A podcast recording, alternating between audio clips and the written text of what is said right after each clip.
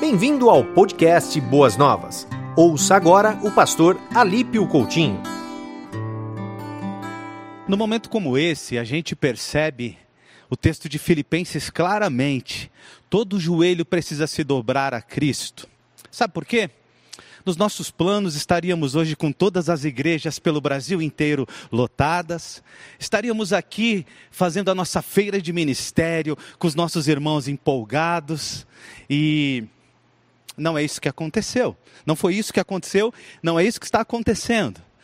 Porque, de fato, o Senhor tem controle sobre todas as coisas, e momentos como esse faz a gente lembrar dessa verdade. Não podemos esquecer essa verdade. O Senhor continua sendo Senhor.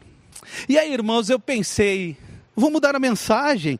Estamos no mês 100%, vale a pena pregar outra coisa, porque o nosso plano hoje é pregar sobre o, construindo o altar, servindo as pessoas. Eu fiquei pensando, vou pregar uma mensagem sobre esperança, mas logo o Espírito Santo tocou no meu coração e me lembrou, e me lembrou que o crente tem esperança. 1 Coríntios capítulo 13 diz que a fé, a esperança e o amor jamais vão morrer. Me lembrou que o crente tem esperança, porque o apóstolo Paulo escreve em 2 Coríntios dizendo o seguinte: consolemos as pessoas com a mesma consolação que recebemos do Espírito. Eu me lembrei que nós temos o Espírito Santo. E esperança, nesse momento, nós não temos que receber, nós precisamos dar. Nós precisamos dizer para as pessoas: essa crise não é maior do que meu Deus. Esse vírus não é maior do que meu Deus. E esse momento vai passar. Porque foi assim que todas as pessoas, que todos os relatos bíblicos apontam para homens e mulheres de Deus. Eles enfrentaram com esperança. E eu quero relembrar, se você está aí na sua casa e se abateu nesse momento, eu quero relembrar que o Espírito Santo de Deus produz esperança. Deixe isso acontecer aí no teu coração e ore comigo por essa mensagem. Obrigado, Senhor, pela oportunidade que temos de cultuar ao Senhor. Obrigado porque teu Espírito está em nós produzindo tudo o que precisamos para passar essa crise. Obrigado, porque crise também é oportunidade. As pessoas agora estão com os ouvidos mais abertos para ouvir sobre o teu amor e sobre a nossa fé. Por isso, Pai, usa as nossas vidas. Recarrega o nosso coração de esperança se alguém a perdeu, se alguém que está nos assistindo nesse momento de crise ficou abatido, que ele sinta agora o toque do teu espírito com muita unção e poder eu faço essa oração. E faço em nome de Jesus. Amém. Queridos, abram suas Bíblias comigo em João capítulo 13, por favor. João 13. Vamos manter o tema. Vamos falar de servindo a Deus ou construindo um altar servindo a Deus. Vamos manter o plano inicial. Abra sua Bíblia em João capítulo 13, a partir do versículo 1, versículo 1 nós vamos ler juntos agora. Diz assim: Ora, antes da festa da Páscoa, sabendo Jesus que era chegada a sua hora de passar deste mundo para o Pai, tendo amado os seus que estavam no mundo, amou-os até o fim. Durante a ceia, tendo já o diabo posto no coração de Judas Iscariotes, filho de Simão, que traísse a Jesus, sabendo este que o Pai tudo lhe confiara nas mãos e que ele viera de Deus e voltava para Deus, levantou-se da ceia, tirou a vestimenta de cima, tomou uma toalha, cingiu-se com ela. Depois, deitou água numa bacia e passou a lavar os pés dos discípulos e a enxugar-lhes com a toalha que estava enrolado. Versículo 12. Depois de lhes ter lavado os pés, tomou as vestes e, voltando à mesa, perguntou-lhes: Compreendeis o que vos fiz? Esse texto está num contexto muito interessante. O nosso tema, você lembra, é erguendo um altar, servindo as pessoas. E ele está num contexto muito especial, ele está entre a ceia e a cruz, aquele último momento de Jesus. Jesus havia passado três anos e meio aproximadamente com seus discípulos. Ele havia ensinado muito sobre o reino. Ele havia tocado em seus discípulos e ungido aqueles discípulos para que eles servissem o mundo, eles fossem os propagadores da mensagem do Evangelho. O texto está no contexto da Páscoa, onde purificação era uma coisa muito forte, estava no coração das pessoas, eles conheciam isso. Os dias que antecediam as festas religiosas eram, eram tempos de muita purificação do corpo, da casa, eles lavavam tudo. Se você quiser, pode dar uma olhadinha no texto de Êxodo, capítulo 12. Você vai ler com calma sobre isso. Nós somos informados, e por isso Jesus traz esse tema à tona, que os discípulos tinham uma crise, uma dúvida, eles não tinham entendido direito qual era o papel deles depois da morte de Jesus. Eles não tinham entendido direito é, como eles deveriam se portar diante das pessoas e da religião. Eles tinham uma crise de entendimento e começaram a discutir, por exemplo, quem era o maior no reino dos céus. A mãe de, de João e Tiago chegou a pedir a Jesus que um sentasse à direita e outro à esquerda de Jesus, tentando estabelecer ali uma hierarquia. Mateus 20, 20 você pode perceber essa dúvida. Mateus 18, Jesus teve que explicar quem seria o maior no reino dos céus, e ele pega aquela criança no colo. Em Lucas 22, a gente percebe que na mesa da ceia, presta atenção nisso, meus irmãos, na mesa da ceia havia uma discussão sobre quem seria o maior no reino dos céus. E naquele momento de crise, escuta aí, crise. Que crise? A crise da cruz. Naquele momento de crise, Jesus pega um balde, uma bacia, uma toalha e começa a ensinar aqueles discípulos. Alguns podem pensar assim, mas não era tempo de falar de outra coisa, Jesus não vai morrer daqui a pouco. É tempo de falar de serviço. É tempo de falar do mais importante. E o mais importante para nós discípulos de Jesus é servir a humanidade, mesmo em momentos de crise. Vocês entenderam isso, meus irmãos? Que tipo de trabalho Jesus fez e com que ele ilustrou esse serviço? Ele fez o trabalho do menor escravo de uma casa. Naqueles tempos, os escravos tinham hierarquia. É igual no militarismo. Quem é militar está me ouvindo, ele sabe que tudo que é ruim sobra para o mais moderno, sobra para o último. E lavar os pés era tão ruim naquela época que uh, sempre sobrava para o menor escravo de uma casa ou para o filho mais novo. Nós temos na tradição rabínica a honra do discípulo lavar os pés do seu Senhor. Isso é registrado na literatura. Mas em lugar algum, irmãos, em lugar algum, o Senhor lavava os pés dos discípulos. Então Jesus está fazendo o, melhor, o, o trabalho de um menor escravo de uma casa, ele está cuidando dos pés dos discípulos, o que era é, impensado para o contexto da época, e numa posição um tanto quanto complicada. As câmeras conseguem me pegar aqui se eu me ajoelhar? Ele tinha que se ajoelhar, ele tinha que se abaixar, ele tinha que ficar numa situação extremamente humilde para lavar os pés dos discípulos. Uma vez eu, conversando com um amigo que trabalha numa loja de calçados, eu perguntei para ele o que era bom e o que era ruim estar na área de vendas. Ele disse: Olha, minha loja paga muita comissão, é muito bom vender calçados.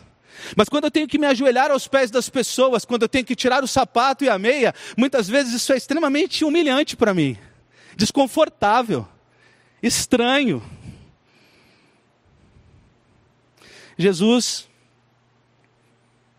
se dobra diante dos discípulos para ensiná-los a servir e para nos ensinar a servir também. Você pode pensar assim: se eu estivesse naquela situação? Eu tinha as minhas estratégias humanas, por exemplo. Se eu estivesse lá, eu diria: vamos aprender a lavar os pés. Judas, vem aqui. Lava os pés dessa galera aqui, para que eles vejam como funciona. Jesus poderia terceirizar, presta atenção. Se é para ilustrar, ele poderia terceirizar. Ele poderia não lavar os pés, mas retirar a mesa, lembra? Ele levantou da mesa da ceia, a mesa ficou lá. Como é que eu sirvo? Eu retiro a mesa da ceia e ilustro o serviço.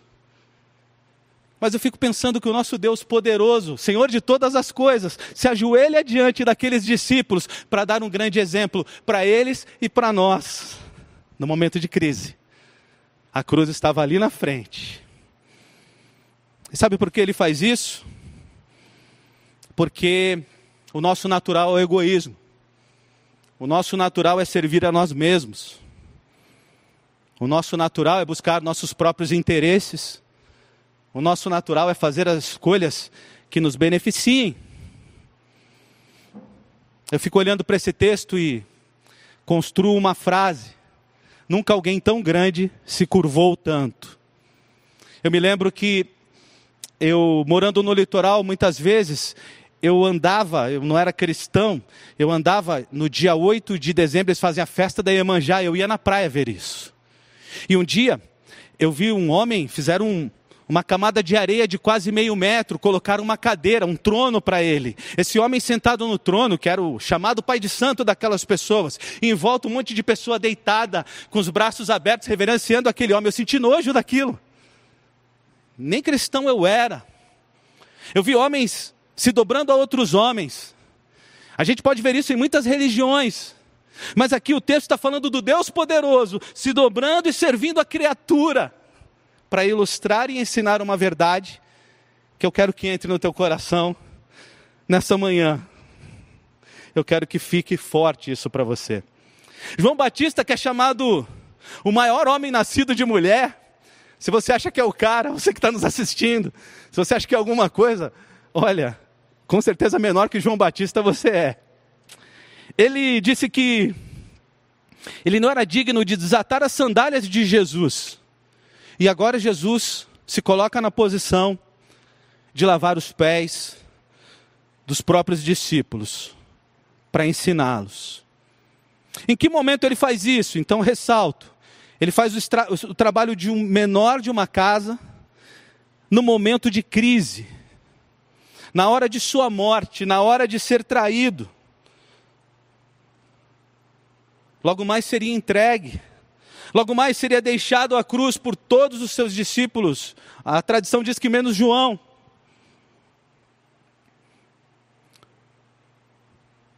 Na hora em que a grande crise chegou, os cristãos, os discípulos de Jesus, não tinham ideia do que fazer depois da sua morte ainda.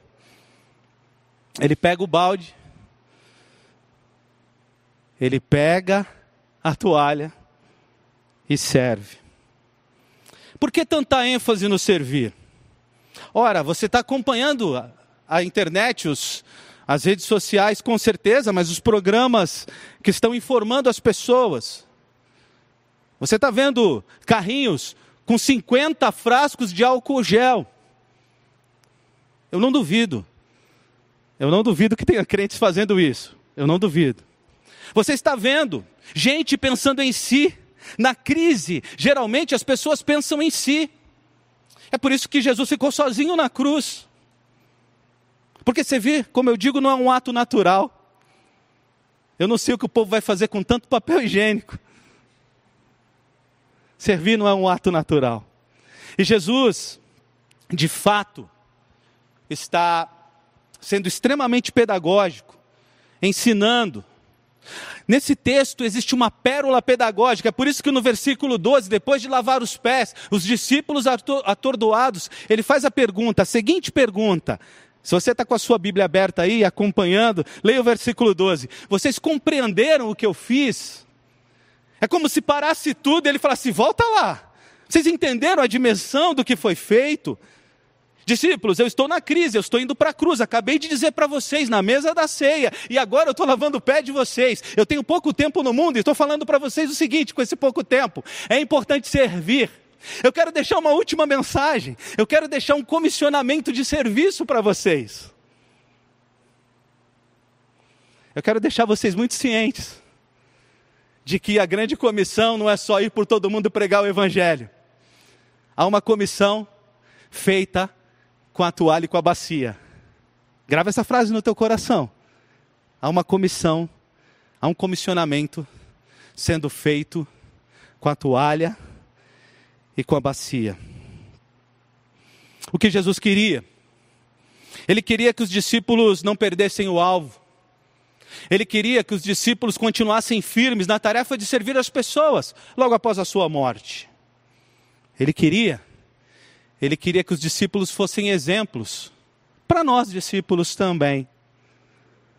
E ele queria, escuta essa daí, igual dizia um, um amigo meu, pregador nordestino, chupa essa manga. Ele queria que cada discípulo, em cada lugar e em todo momento servisse.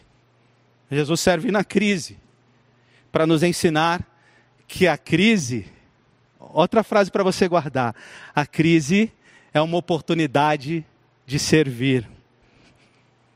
Bom, e aí você fica pensando, a quem ele serviu? Ele serviu todas as pessoas que estavam naquela mesa. E quem eram essas pessoas? Eram, se a gente fosse hierarquizar, os servos dele. Nós somos os servos de Jesus. E Jesus está mostrando ali que existe uma forma, um aprendizado nisso, que quando servimos, mesmo sendo líderes, ganhamos o coração do liderado. Quando servimos os nossos irmãos, declaramos que os consideramos, os amamos, que as suas necessidades são importantes. E você sabe que Jesus não perdeu a autoridade porque lavou os pés dos discípulos aquele dia. Se você tem funcionários, subordinados, pessoas, é hora de servir todas as pessoas. Jesus, na verdade, ganhou admiração até por uh, daqueles que não creem nele. Muitos livros foram escritos por pessoas uh, olhando para esse texto, pessoas que não são cristãs, dizendo: aqui está um modelo, servir mesmo aqueles que são seus servos. Porque uma outra frase para você guardar no teu coração, anota as frases aí. Porque no reino de Deus, a autoridade se conquista servindo. Você quer ter autoridade de pregar o evangelho para alguém, você quer ter autoridade de mostrar a tua fé, é hora de servir. No reino de Deus, guarda essa frase: a autoridade se conquista servindo. Servindo todas as pessoas. A segunda grande lição que Jesus dá nesse texto é servir sem distinção. Deixa eu perguntar para você que está nos assistindo, e eu vou fazer um silêncio para você pensar. Quando eu pergunto, existe alguém no mundo que você não gostaria de servir? Vem algum nome, algum rosto na sua memória? Existe alguém no mundo que você não gostaria de lavar os pés? Aquele vizinho que enche a sua paciência, aquele chefe, eu sei que a sogra você serviria. E eu vou falar amém ou misericórdia e você vai responder aí nas redes sociais. Amém ou misericórdia? Mas, existe alguém que você não serviria? O texto mostra para a gente claramente que estavam ali pessoas que iam abandonar Jesus. Pedro negou, Tomé duvidou e Judas traiu. Você deve estar juntando as peças e perguntando agora, Alípio, como assim? Ele lavou os pés de Judas? Sim, ele lavou os pés de Judas. Talvez nesse momento de crise seja o tempo de você lavar os pés de pessoas das quais você jamais lavaria. Talvez seja o tempo de você pegar o seu potente celular e se reconciliar com pessoas. As crises trazem grandes reflexões. Talvez seja a hora de você servir alguém que jamais imaginasse que você poderia servi-lo. Alguém que te feriu, alguém que te traiu, alguém que te machucou. Nessa hora, Jesus traz para ele toda a autoridade da pregação que ele já tinha feito, é, andar a segunda milha, perdoar 70 vezes 7, amar o inimigo. Ele se ajoelha e cumpre tudo isso. Você precisa perdoar alguém, se acertar com alguém, servir alguém. Esse é o tempo. Porque precisamos parecer, nos parecer com o nosso Jesus, que é manso e humilde, completa aí. Completa aí na rede social, o manso e humilde de coração. A segunda lição importante, a terceira, desculpe, é que precisamos servir os que estão sem esperança. Sabe, meus irmãos, algumas pessoas tiveram os seus corações e os seus pés sujos por pessoas ao longo da vida.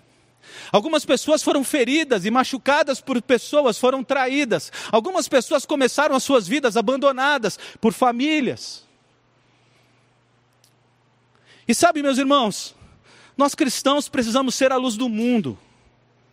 Os pés e o, e o coração de muitas pessoas estão sujos com a maldade do mundo. Hoje quase ninguém confia mais em ninguém. Pessoas foram traídas, machucadas, discriminadas e acabaram fechando seu coração. E às vezes elas olham para um cristão e dizem assim: graças a Deus, encontrei alguém em quem posso confiar. Amém? As pessoas podem olhar para você assim? Graças a Deus, encontrei alguém que me ama, que tem amor, encontrei alguém que acredita no amor, no perdão, encontrei alguém. Encontrei alguém que vai fazer diferente do que todo mundo fez na minha vida, vai fazer diferente do que todo convívio que eu tive. Encontrei alguém que vai mudar a minha história através do seu exemplo. Pecados, decepções, mágoas, feridas, tristezas. Quando lavamos os pés das pessoas, a gente aponta a nossa fé. Estamos vendo um tempo em que só ganhamos o direito de falar, só ganhamos o direito de abrir a nossa boca para colocar em pauta a nossa fé se a praticamos. E como praticar? Servindo as pessoas, amando as pessoas, nos dando pelas pessoas, nos entregando pelas pessoas. Ora, não foi isso que Jesus fez na cruz? Por mim e por você? Não é isso que Ele espera de cada um de nós?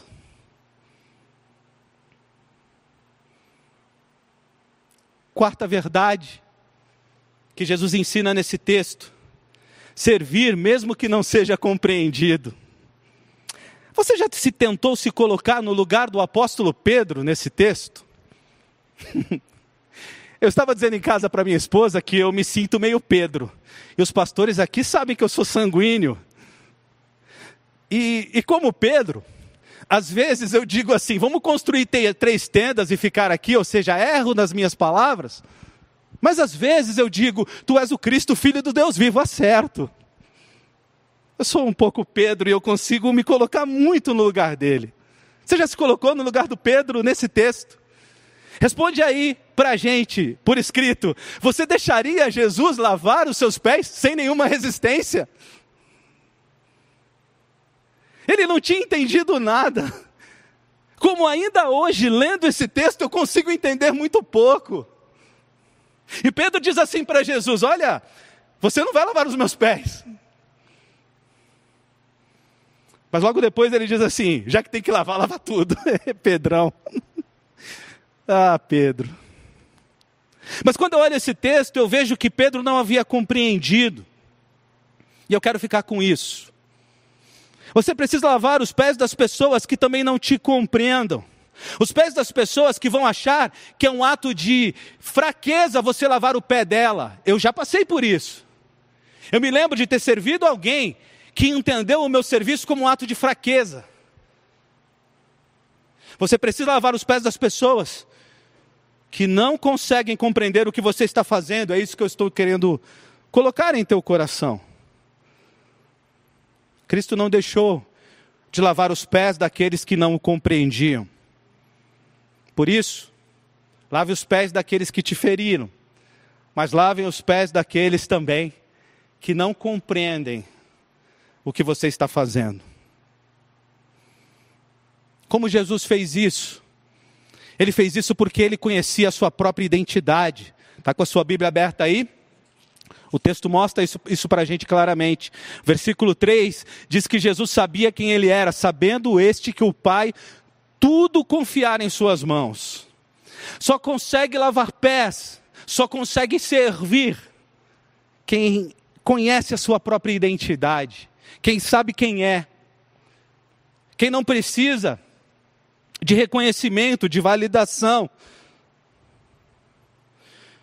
quem não se alimenta de aplausos.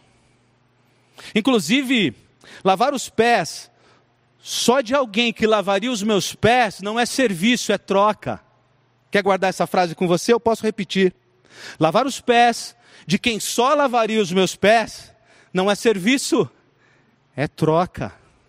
E Jesus, de fato, conseguia reconhecer que ele estava cumprindo aquilo que havia combinado com o Pai lá na Trindade, estava servindo a humanidade. Ele conhecia não só a sua identidade, mas ele conhecia também o seu chamado. Ele sabia, de fato, que servir era propósito para a vida dele. E eu acredito claramente que numa crise dessa, servir é o teu chamado numa crise dessa, você precisa continuar acreditando no serviço. E depois dessa crise, continuar servindo. Porque esse é o chamado de um cristão. Se não fosse, nos, converteríamos e iríamos direto para o céu. A cada um que se convertesse seria abduzido. Levantava a mão para aceitar Jesus e Jesus pegava pela mão e já levava para a eternidade. Ele nos deixa aqui para cumprir um papel o papel de servir. Mas eu termino.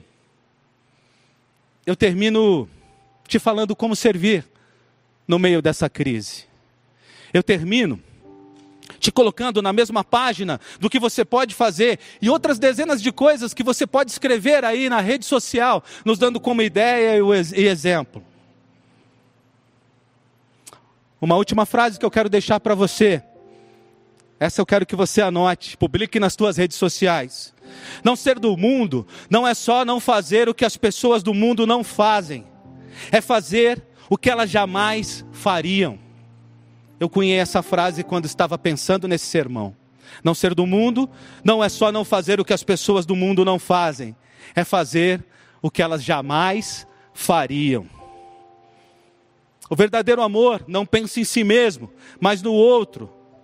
1 Coríntios, capítulo 10, verso 24, Filipenses 2:4. A palavra amor aparece 32 vezes do capítulo 13 ao final do livro de João, no, no, no, último, no último momento, no último suspiro de Jesus. Ele está falando de amar e servir. E como você pode fazer isso confinado? Eu vou tentar ser bem contextualizado para esse momento. Você pode lembrar de algumas pessoas que estão isoladas nesse momento. Você pode pegar seu potente celular e ligar para essas pessoas e orar com elas. Você pode lembrar de pessoas que possam estar desesperadas. Lembra que eu falei no começo dessa mensagem que nós nós não temos desesperança, nós temos o Espírito Santo trazendo esperança para os nossos corações e devemos devemos compartilhar essa esperança com as pessoas. Você pode pegar o seu potente celular e ligar para as pessoas e mostrar teu amor e solidariedade. Você pode continuar mantendo a tua diarista financeiramente. Ontem eu vi uma discussão no rádio que eu achei muito triste. Uma pessoa tirando dúvidas com um infectologista perguntando assim: ah, o melhor que tenho a fazer agora é manter minha diarista vindo aqui em casa, porque senão ela não receberia. E aí eu tive vontade de ligar para aquela rádio e falar para aquele ouvinte: o melhor que você pode fazer agora é continuar sustentando a tua diarista e deixando ela em casa, servindo mandar mensagens de incentivo para os profissionais que estão trabalhando. Nós estamos falando muito dos profissionais de saúde, mas tem o pessoal do supermercado cuidando do abastecimento, o pessoal de limpeza cuidando do asseio. Tem tanta gente servindo nesse momento. Você pode dizer para eles assim: Nós somos gratos a vocês, obrigado por estar na linha de frente nessa guerra. Você pode lembrar de pessoas do seu ciclo de amizade que são autônomos. Sim, Você pode ter no seu ciclo de amizade pessoas que dependem diariamente de receber, fazer alguma coisa para ter o seu sustento. Ubers e tantos outros. Você pode ajudar essas pessoas financeiramente nesse momento. Você pode lembrar e ligar, orar e dizer assim: Eu estou aqui, eu estou contigo, eu estou te servindo nessa crise. Você pode fazer ações no seu condomínio, colocar cartas debaixo das portas. Você pode ir para a sacada, para o quintal da sua casa, cantar um louvor, mesmo que você não seja muito afinado que nem eu. Você pode fazer como alguns médicos dessa igreja, ou psicólogos. A doutora Camila. Doutora Camila, muito obrigado, você me emocionou. A doutora Camila, com toda a luta que ela está passando, ela se colocou à disposição nas redes sociais para ninguém ter que ir ao hospital e poder tirar dúvidas sobre a doença com ela. Os nossos médicos, os nossos psicólogos estão publicando os seus telefones, o pastor Kleber começou uma ação, pelo menos foi o primeiro que eu vi. Ele começou uma ação, se colocando à disposição nas redes sociais, é, com o seu telefone, com o seu nome, com o seu contato. E aí eu já fiz e outros pastores fizeram, e eu estou vendo isso acontecer em muitos lugares. Nós podemos servir na crise. Podemos servir na crise para ganhar força, para continuar pregando a Jesus depois dela. Porque se na crise nós formos egoístas, nós pensarmos em nós mesmos, nós não servirmos, as pessoas não vão querer ouvir a nossa mensagem. Levantar um altar de serviço é levantar um altar de serviço em meio à crise. Que Deus nos abençoe, meus irmãos. Você ouviu o podcast Boas Novas? Que Deus te abençoe e nunca se esqueça que, em Boas Novas, a gente sempre se encontra.